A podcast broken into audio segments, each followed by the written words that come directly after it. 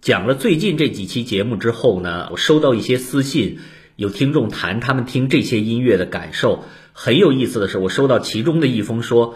大晚上的他们家那口子听我的音乐，还一定要听完一首很壮美的交响曲才睡觉，结果弄得他本人却睡不着了。按我的理解啊，这位听众信里的那口子一定是位男士，而这位听众是女性。因为包括我在内啊，也有这样的习惯，反而是喜欢夜深人静的时候一个人听一些比较刺激的音乐。有的时候怕吵到邻居嘛，就用耳机。我想这是男性白天嘛，在工作上啊、人际关系上有很多压力，晚上用这种方式释放一下情绪，睡得反而更香了。女性自我释放的方式的确是有些不同，比如说她们也会听音乐，但多半在晚上嘛，就听得很轻柔舒缓的爵士啊、钢琴小品啊。然后他们整个人就顺着这种情绪，自然而然地进入梦乡了。而我这一讲就专门放上一些适合晚间放松时段的音乐。其实我挺喜欢北方寒冬的这种感觉，外面大雪纷飞，银装素裹，你在屋里面靠着暖气，尤其是大东北嘛，那屋里又烧得特别热。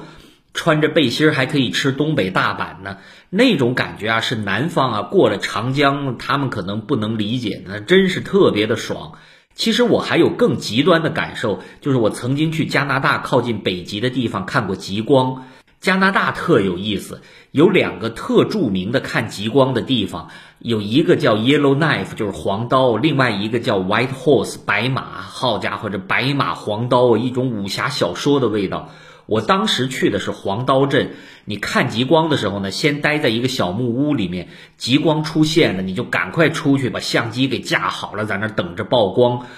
我带的所有的摄影器材，那必须要经过处理的，像那种普通的相机，很快就冻坏了，因为拍极光曝光的时间特别长，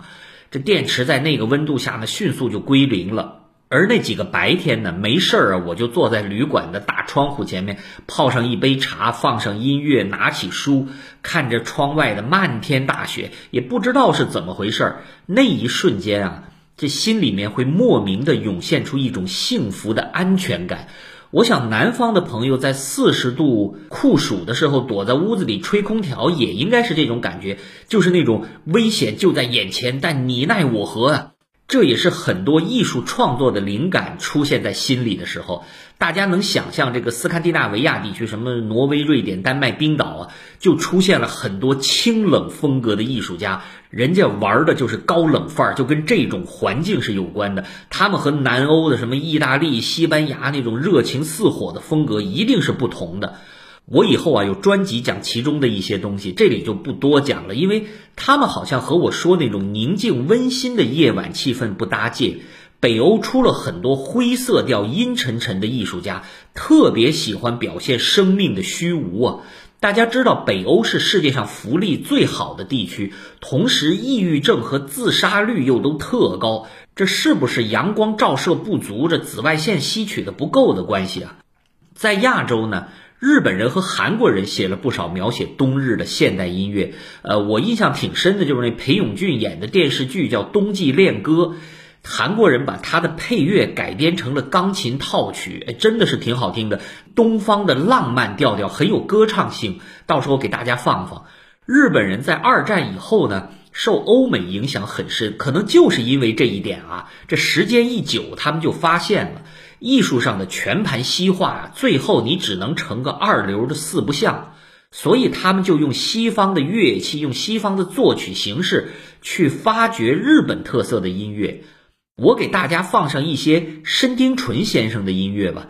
他是日本电子合成音乐的开创者。我个人啊，对电子合成音乐实在没有好印象，因为小的时候听了很多特低俗的流行歌曲嘛。我那个时代，他那种伴奏全都是用电子音，什么咚咚的，我听起来就像跟弹棉花似的，没什么区别。但申丁纯不太一样啊，他在大学受的专业音乐训练就是钢琴，而这个家伙呢，特立独行，有个事情挺逗的。大家听说过很多名人都是从大学辍学的，什么扎克伯格、比尔盖茨，因为要创业发财嘛，这是人家人生规划的一部分。这申丁纯极端多了啊！他离大学毕业还有十天的时候，他马上就要拿到毕业证书了。他说：“哎，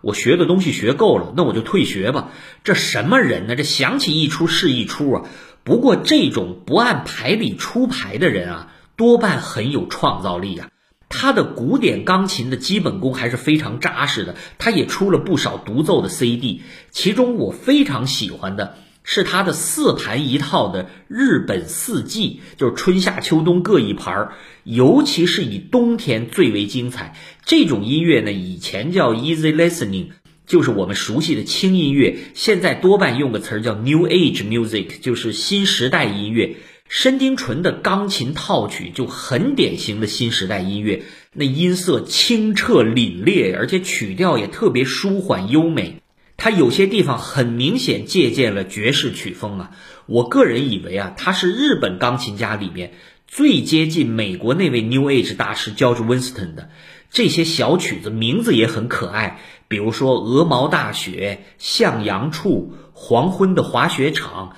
冬日的足迹》《等待春天》《冬眠》等等。如果您现在啊，窗外天寒地冻，大雪纷飞，那整个大地都快被冻成块石头了。我们躲在温暖的屋子里面，正好让这样清澈的琴声伴我们入眠。